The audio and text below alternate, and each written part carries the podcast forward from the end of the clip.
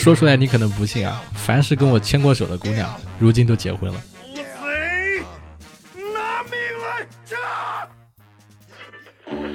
Hello Hello，各位活捉八师傅的听众朋友们，你们好，我是八师傅八匹马啊。这期我们来聊一个特别特别有趣的话题，就是关于字幕组的故事啊。我们特意请来了一位字幕组的这个行业大佬，阿尔法小分队字幕组的老师 LZG 啊。我们有请 LZG。嗯，Hello Hello，大家好，我是阿尔法小分队字幕组的创始人 LZG，也是第一次上这种节目啊，不知道这个。是会怎么样？我们这是播客音频，就是相对自然的来聊天啊。LZG 老师在字幕组这个行业做了多少年了？你简单介绍一下自己。呃，我们这个字幕组，我们一其实一开始有个前身字幕组，嗯，这个前身字幕组差不多做了三年多，现在一直还存在。然后之后，嗯，我们阿尔法应该有个六七年了吧。时间虽然你别看我们做六七年，但我们在这个行业里都是小辈，你知道吗？嗯，很多字幕组都是十到二十年以上的那种字幕组。十到二十年以上的字幕组有有哪些？能列能列列举一下你像最大的人人至少有二十年了吧？然后做火影的旋风，旋风离了二十多年了，对吧？嗯，那像这些字幕组，他们就是我其实比较好奇的是啊，就是。我们看了很多年的一些这个外版的一些片子，然后这些字幕组呢，其实一般人是注意不到的，就是他是在下面的打就标字幕的那个地方嘛。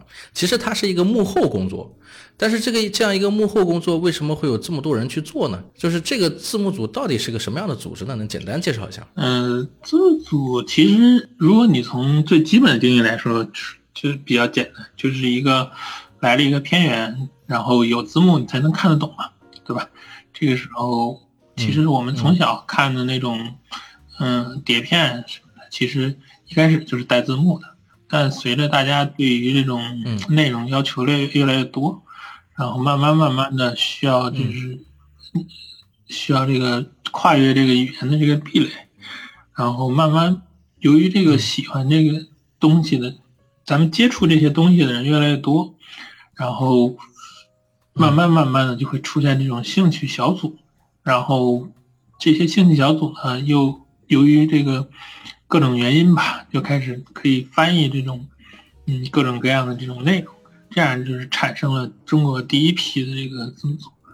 具体的产生时间应该是在九几年九十年代后期，那时候慢慢的开始有了字幕组，大概是这种情况。啊，那就那还那那还真是你说的，就是。最起码做了二十多年，就是那些所谓的传说中的大佬级的那些字幕组，这些字幕组现在还现在还在做字幕吗？有的还在做，然后很多字幕组已经都随着时间消逝了，但也有很多新的字幕组出来。呃，那你怎么看待比如说字幕组这件事情？就是说，呃，这个这个行业本身，我其实最早接触字幕组的时候，是我大概一五年、一四年的时候，就参加一个行业的活动。行业活动里面，我当时认识一个朋友，然后我是做自媒体出身，然后他他不是做自媒体的，然后我就不知道为什么会参加这个行业会，然后我就问他，我说你具体是做什么？他说他是做字幕组的，叫做服不服字幕组。虽然我也不知道他们做了多长时间啊，但是我就觉得很好奇的是什么？就是第一，他不跟我解释字幕组是什么；第二呢，他就是他做的东西，他也不发我看；然后第三就是他好像特别的执着或者执迷于这个东西，然后就。就就一个人闷进去了，然后我们也不知道任何消息，我只只接触到这一个，就是他跟我说了他这个字幕组的名字，然后后面什么都没有了。但是好像他做那个行业做了特别久，你觉得这是一个什么样的情况？这是行业里的常态吗？我觉得字幕组能够成为一个行业，其实都有点勉强，因为他呃，虽然说有人的地方就有江湖嘛，但他我不认为他能成为一种行业，它其实是一种亚文化或者亚生态。在我看来，还有点像，嗯，比如说啊，当然它没有像二次元啊，或者是像这种国风啊这种这么大的这种生态，但它其实是一个很小的一个这种，嗯，但又不可或缺的这么一种亚文化和亚生态。就是像你那个字幕组，你认识那个人，其实如果你知道了这个字幕组名，你去搜他的字幕组，你就能知道他目前在做的内容是什么。他做了多久？然后他专注于某一个方面，但字幕组，嗯，从我们的角度来说，都是大部分字幕组都是凭兴趣产生的。就是比如说，我喜欢看某个东西，然后我愿意把某些东西分享给自己这个朋友也好，或者是粉丝也好，或者是这些其他人也好看观看，然后呢，自己去就可以拉这个自己社群里的几个人，然后去把喜欢的内容加上中文字幕，然后发到各个平台，可能也有一些长的，也有一些短的，然后慢慢的这种情况就会产生正向的反馈嘛。就是因为有了起头的人，很多时候就会有跟随的人，慢慢慢慢的，这个组可能就会越来越大。然后，嗯，等到一定程度之后，就会有对这个组的更高的这个要求，影响力越来越大。嗯，慢慢慢慢的，这种山头林立的情况就成为了一种这个字幕组的这种亚文化吧。慢慢就，其实某一个行业里的字幕组也会各种串。就是组员之间，他们也会互相传。也也就是说，所有的字幕组大部分都是野生的，基于兴趣，基于基于兴趣出来的。他不是说是为了某一个目的或者怎么样，而是完全是就纯粹的是喜欢这个东西。对，大部分字幕组是这样的。啊，那我能理解为，比如说是因为年轻人之间。就是他们找到了一个相同的兴趣爱好，然后有了一个组织架构，有了一个就是存在感。他们觉得做的这个事情是有意义的，所以才会一起组织一起做这个东西。但是做这个东西本身是入不敷出的，是吗？因为我听说好像大部分的字幕组其实都是不赚钱的，都是自己在贴钱。对，大部分字幕组其实都是不赚钱的，然后就是因为喜欢这个动作，入不敷出谈不上。很多时候大家觉得自己投入了，只只投入了时间嘛。对吧？你你如果真的喜欢这个东西，你是不会在乎你投了多少时间进去的啊。那 LZG 你是呃怎么进到这个就是这个这个字幕行业里的？是怎么就就是自己开始做这个字幕组的？嗯，当时我们是喜欢看欧美的脱口秀，然后当时在微博上我关注了那个古大白话老师嘛，然后他会翻译一些这个欧美脱口秀，然后我自己也很喜欢这个内容，后然后后来就建了一个粉丝群。然后，嗯，建了这个粉丝群之后，就经常在里面聊大家内容。然后突然有一天，有一个人就找到我，他说我会英语，我的英语挺 OK 的。然后这个说你你要会做轴和压制，那我们两个人就能起一个字幕组了。然后当时我，什么是轴啊？轴就是你可以理解成就是一个字幕在正确的时间出现，在正确的时间消失，就是。啊，就是大家在看片子的时候，认为这个轴应该在这儿出现，应该在这儿消失，其实不是，其实都是人通过这个时间卡点把它给打上去的。其实有一个有一有趣的一个点，就是你平时认为这个东西应该在这儿出现，应该在这儿消失是理所当然的，但如果这个轴乱，这如果这个轴乱了，你才真正意识到这个东西有多重要。是是是，说回来，然后。嗯，然后后来我就去网上找这个，嗯，找这个教程嘛，时间轴和压制的这个教程，当时也很粗糙，找了差不多，当时找了嗯两个小时吧，然后基本上学会了一点点，然后说你你来翻吧，我去找，最后他翻出来，然后我找找完了之后，然后做出了我们第一个视频，做出第一个视频之后，大家还挺高兴的，然后发到群里，然后群里大家就哦，咱们也能做视频了，然后突然就有。好几个人找到我说：“我有有有的人可能是语言还可以，有的人可能是比较闲，嗯，有的人就是，嗯，他就觉得，哎，我就想出个力，然后慢慢慢慢的这个组就起来了。这个是我们组最开始的这个起源。所以当时是相当于是在一个贴吧里面，或者是在一个论坛里面，然后慢慢的因为有一个需求，大家就找上来了。就像你说的是基于兴趣，还真的是这么这么慢慢。”就是做到了现在这个时间。对我们当时是微博，微博，然后有下面有一个 Q 群，然后慢慢慢慢的就出来了。嗯。那我们聊到这里的话，能不能简单介绍一下？因为刚刚介绍了这个所谓的打轴嘛，能不能简单介绍一下这个字幕组一般是怎么分工的？就是一个片子，就是我们要怎么样把它就是做上字幕，然后成为现在的成品？呃，具体的这个流程顺序可能不太一样，但大致就是分这么几个。我们一般都是。片源，然后是翻译，然后是实验轴，然后是校对，然后是压制，大概是这几个流程。一开始片源就是肯定就是我们要确定我们要翻什么东西，对吧？确定要翻的这个视频，然后下载之后，然后给到翻译，然后翻译这边呢，就会按照这个自己的这个需求方式，把这个内容给翻译下来。有的翻译是出来的，比如说是 TXT，对吧？说白了就是呃这个嗯按照这个里面视频的这个嗯文字把中文已经打出来了，而有的呢就是他已经可能学会时间轴了，然后就是他自己就会把轴做好，把中文打好。然后如果是第一种，就是他翻译成这个文字的时候，就会交给时间轴。时间轴呢，就是刚才我们说过了，就是保证这个字幕在正确的时间出现，在正确的时间消失。这个主要是时间轴的作用。嗯然后会给到校对，校对一般来讲我们是打完轴再去校对的，因为校这样校对的话，它可以既校对时间轴，又校对这个文字的这个准确性。然后，然后校对，然后比如说如果你很长的话，可能几段分着人做的，那这里有一个总校对，会把所有的名称统一，会把所有的这个嗯风格也统一一下，然后最后是 OK 了之后，然后交给压制，然后压制呢会把这个嗯字幕文件硬硬压到，就是跟视频合二为一，压到这个视频里面，然后来完成这个成品。对，后面还有上后面还传有发布、发布上传、发布上传。其实其实很多时候现在不太一样了，就发布上传可能是最重要的一个步骤。嗯，发布上传为什么为什么是最重要的一个步骤？按我的理解，字幕组应该是翻译是最重要的步骤。嗯，其实不能说发布上传本身吧，而是，嗯，就跟你们你做自媒体一样，你做自媒体做了一期节目，它的标题、图片还有它的介绍，可能才是最重要的啊对因为你做出这个东西，最终是要给人看的嘛，对吧？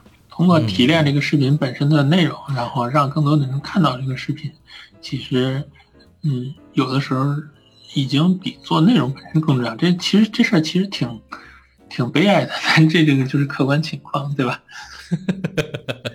我我知道，因为我自己以前做我做 UP 主的时候，发视频的时候，我发现一个问题，就是你标题上下差几个字，真的没人看，对吧？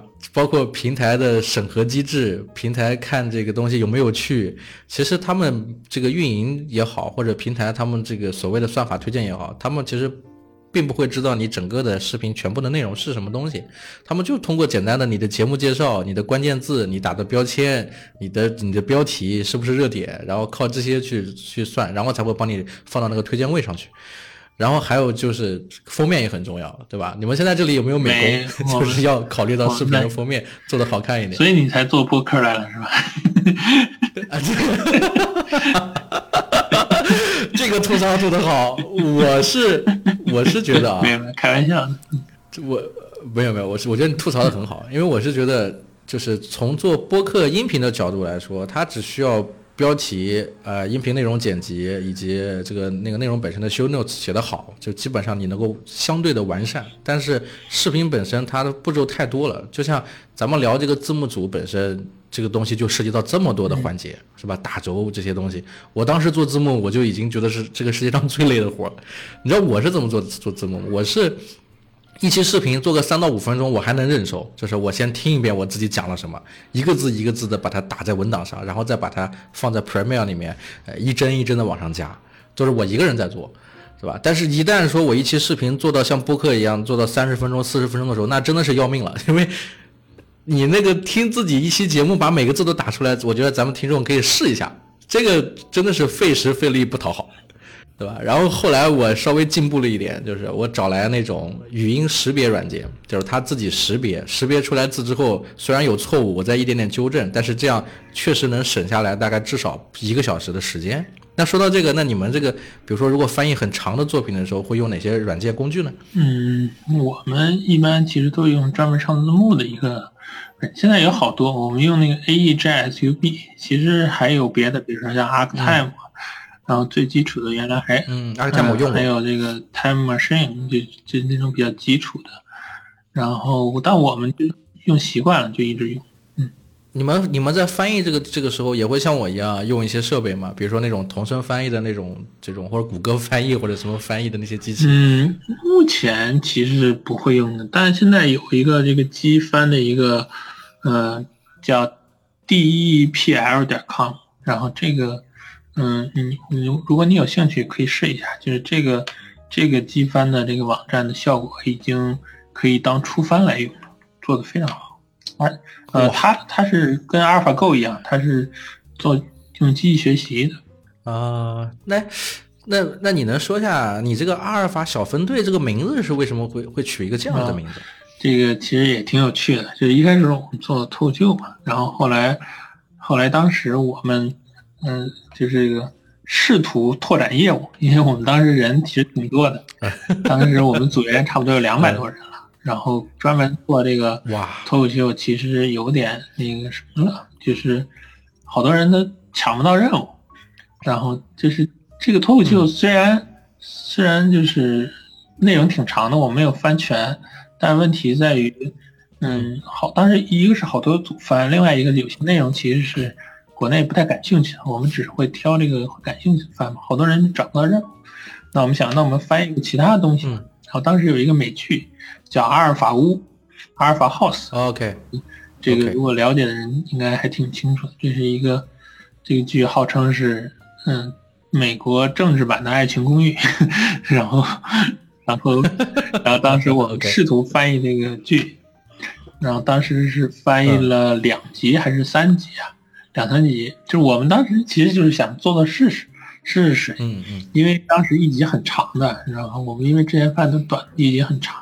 然后翻了一集之后，然后慢慢的来了几个人跟我们一块儿翻，然后当时我们就把翻译阿尔法屋的这个小组叫阿尔法小分队，然后啊，然后但后来就是我们翻译了三集之后吧，当时有一个视频网站就引进了，引进了，然后后面就没有必要翻了嘛，对吧？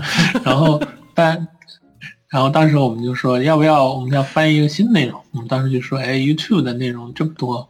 有的还挺好，大家可以翻翻试试。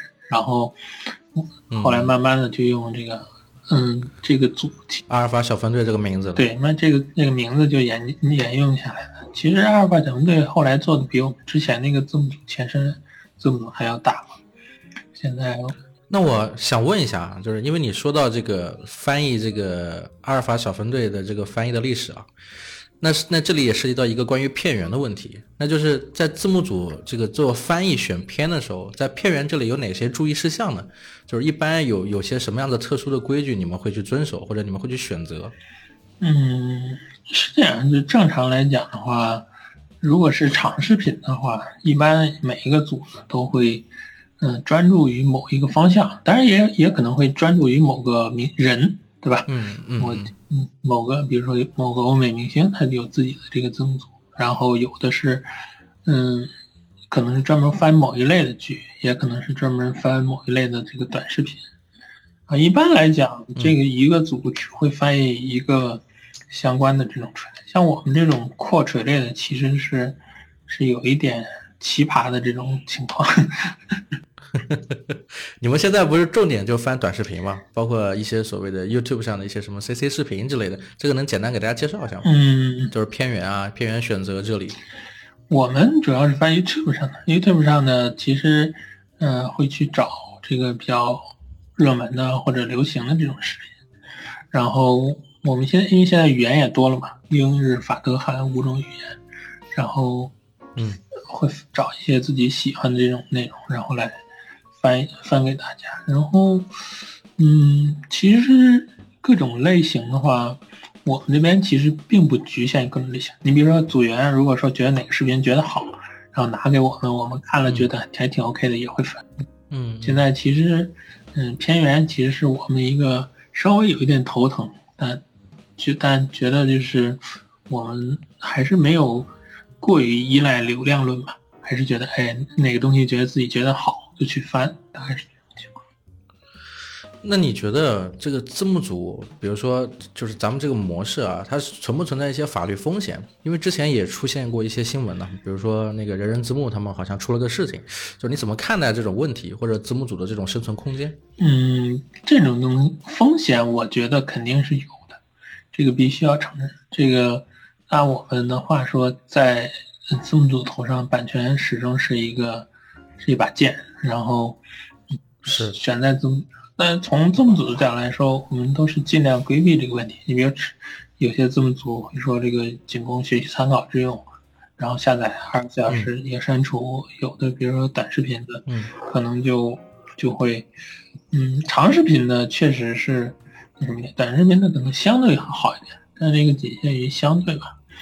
嗯，其实从法律上讲，视频本身的版权是归属于视频作者的。但如果我们翻译的字幕，字幕的这个版权其实是归我们字幕组的。但从另一个角度来说，我们又不可能仅提供字幕不提供视频给观众，对吧？我们翻译的内容肯定要压到视频里面，然后才能发出去。我不可能说，哎，这个字幕，然后去怎么样？所以这个东西，嗯，这也是这个这个群体一直局限在这个，嗯。这个亚文化而没有成为一个行业或者产业的这么一个原因吧？那比如说现在 哪些，比如说哪些视频，你觉得相对来说它翻译的这个压力比较小，就是说它的风险会比较少？嗯，理论上讲还是短视频吧，就可公开传播的视频。你比如说一些电影预告片，或者是一些有 CC 授权，C CC 协议，就是大家可能不太清楚，CC 协议就是。视频原作者，嗯，视频原作者允许这个其他人在非盈利的情况下传播这个视频。你当然你也可以加字幕，你也可以怎么样，但你不能用这个视频来盈利。但其实现在 CC 协议的视频相对还是比较少的啊。我可以我可以理解为像这样的东西吗？比如说。嗯，像有的一些这个文字平台、问答平台啊，它这上面是是有有一些标签的，比如说你作者授权的这个有勾选，就是这个东西可以用于非商业用途，或者这个东西不允许任何人转载。但是你勾选之后，只要是勾选的那种，就是可以允许大家非商业转载的内容，其实这种内容它是可以就是公开传播的。那公开传播的内容，你只要标注来源，基本上都是可以来用的。嗯，理论上是这样，但是。但你说那肯定是基于某个平台嘛？CC 协议，CC 协议应该是基于法律上的，基于法律的一种，对，就是公开性的。那些像一般的一些社会新闻之类的，比如说国外的一些新闻，它也是可以翻的。嗯，可以翻，但不能发。所以发布很重要，要做一些筛选跟选择。这个其实偏远的这个这问题了，对吧？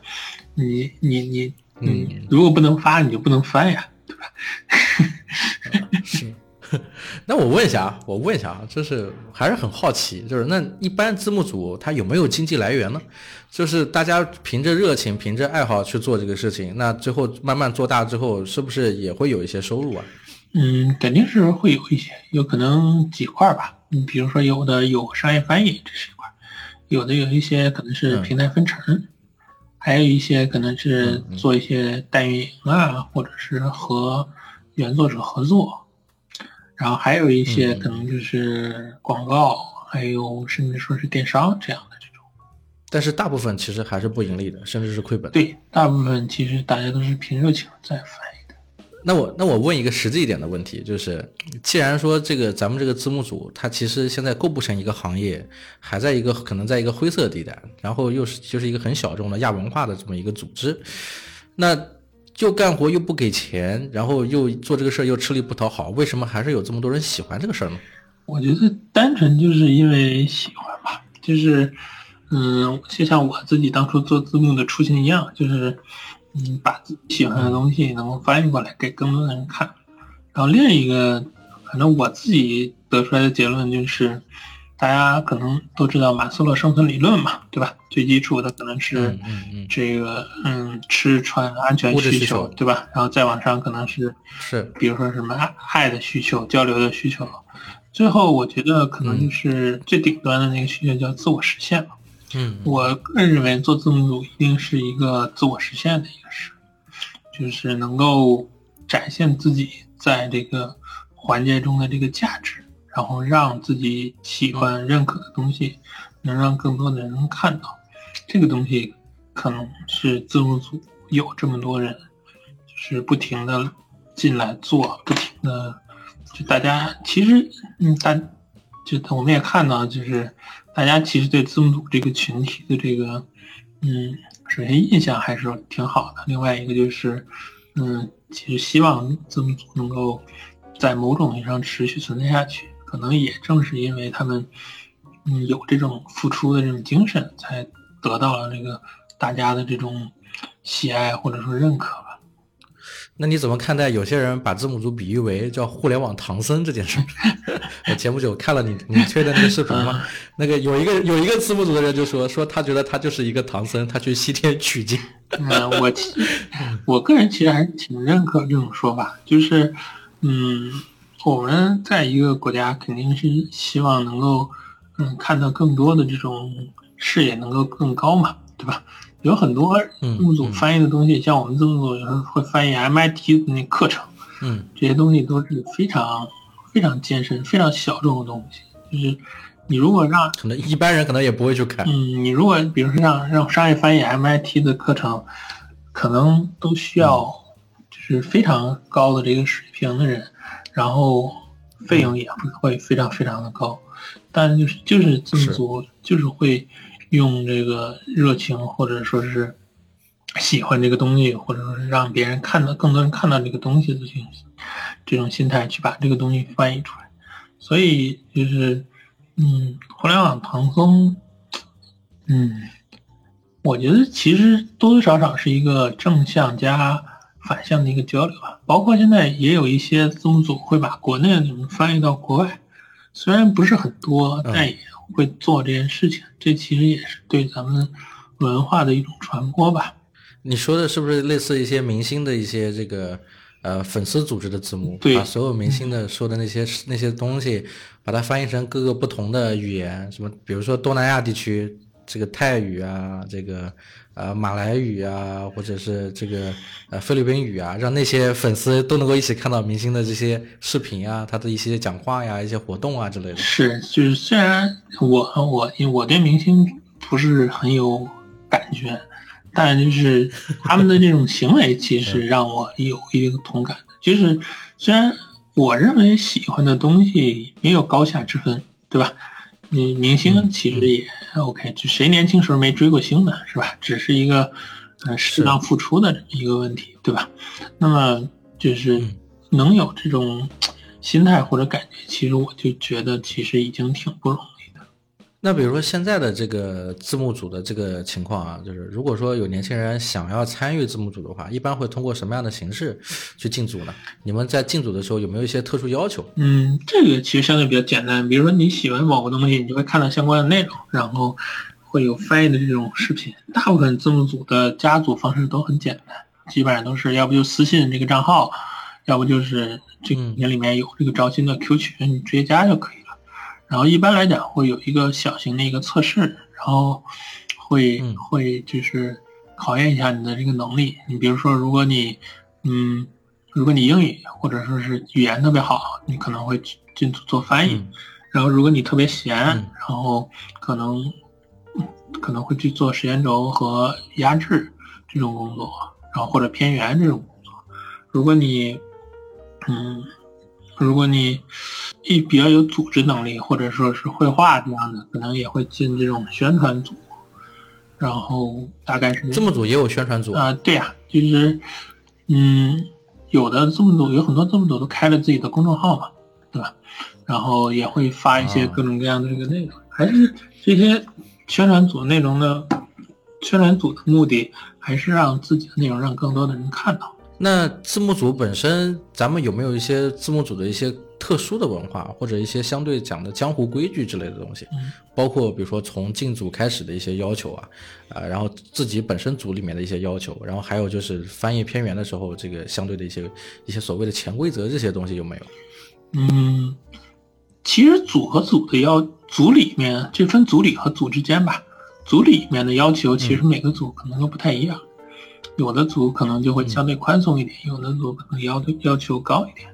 这些其实都是跟组长息息相关的，就看组长的这个要求啊。然后另外组和组之间的话，可能就相对比较，嗯，规矩会相对明确一点。就比如说不能抢坑，比如说这个，嗯，组和组之间最好不能抢坑。什么是什么是抢坑？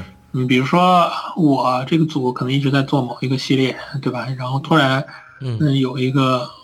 大组，然后把这个，嗯，其他组的这个有一集即将出的这集热度比较高的这集，哎，拿出去专门只做这一集，然后抢发出去了，啊，这种行为叫我们看就叫抢坑。啊，除了抢坑，还有什么其他的一些机会吗？嗯，也有，比如说抢组员、挖挖角啊，或者说是，或者说是，嗯。你就是这样嘛？这字幕组虽然它是个亚文化，但也它它也就是个普通的组嘛，组就是社会群体嘛，对吧？所有社会群体发生的事情，嗯，字幕组里都有可能会发生。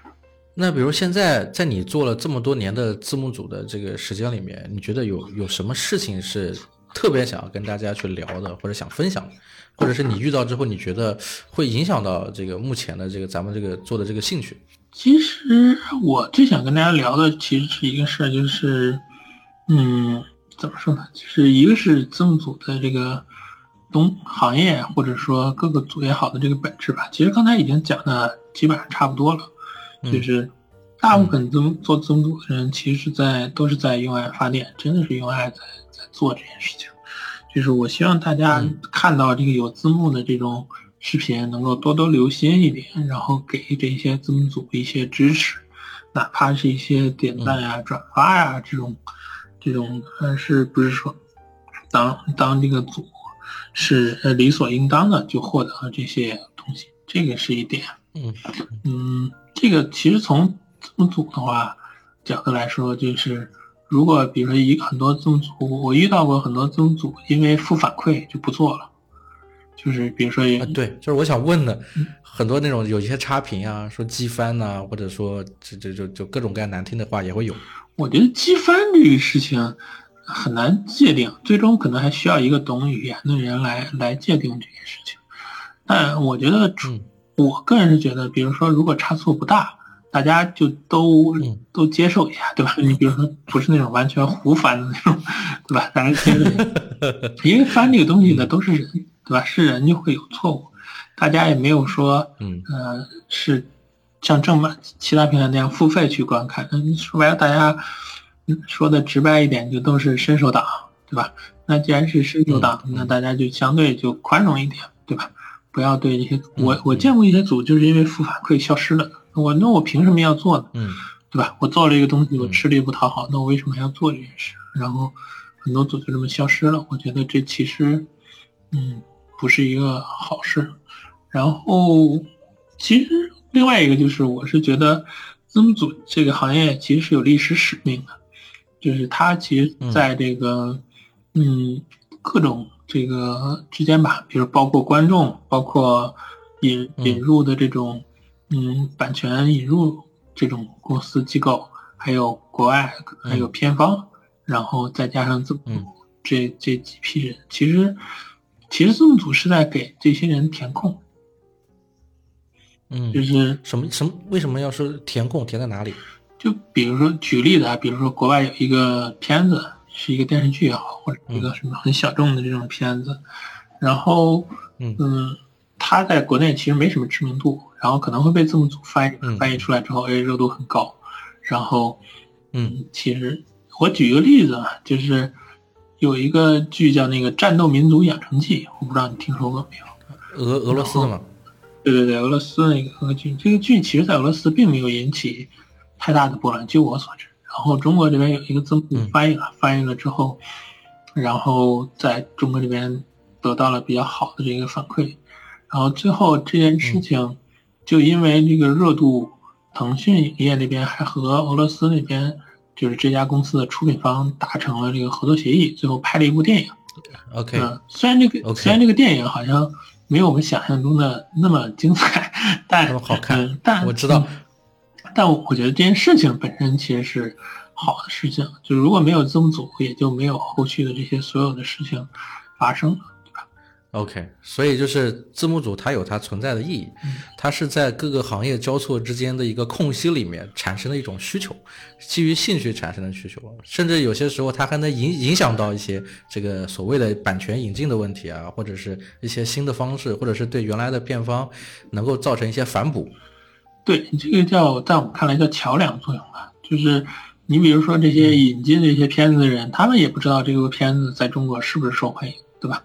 那么有一些字幕组翻译来了之后，哎，获得很大的影响，有一些偏方就会和和这个合作，对吧？和字幕组合作，然后嗯做这个。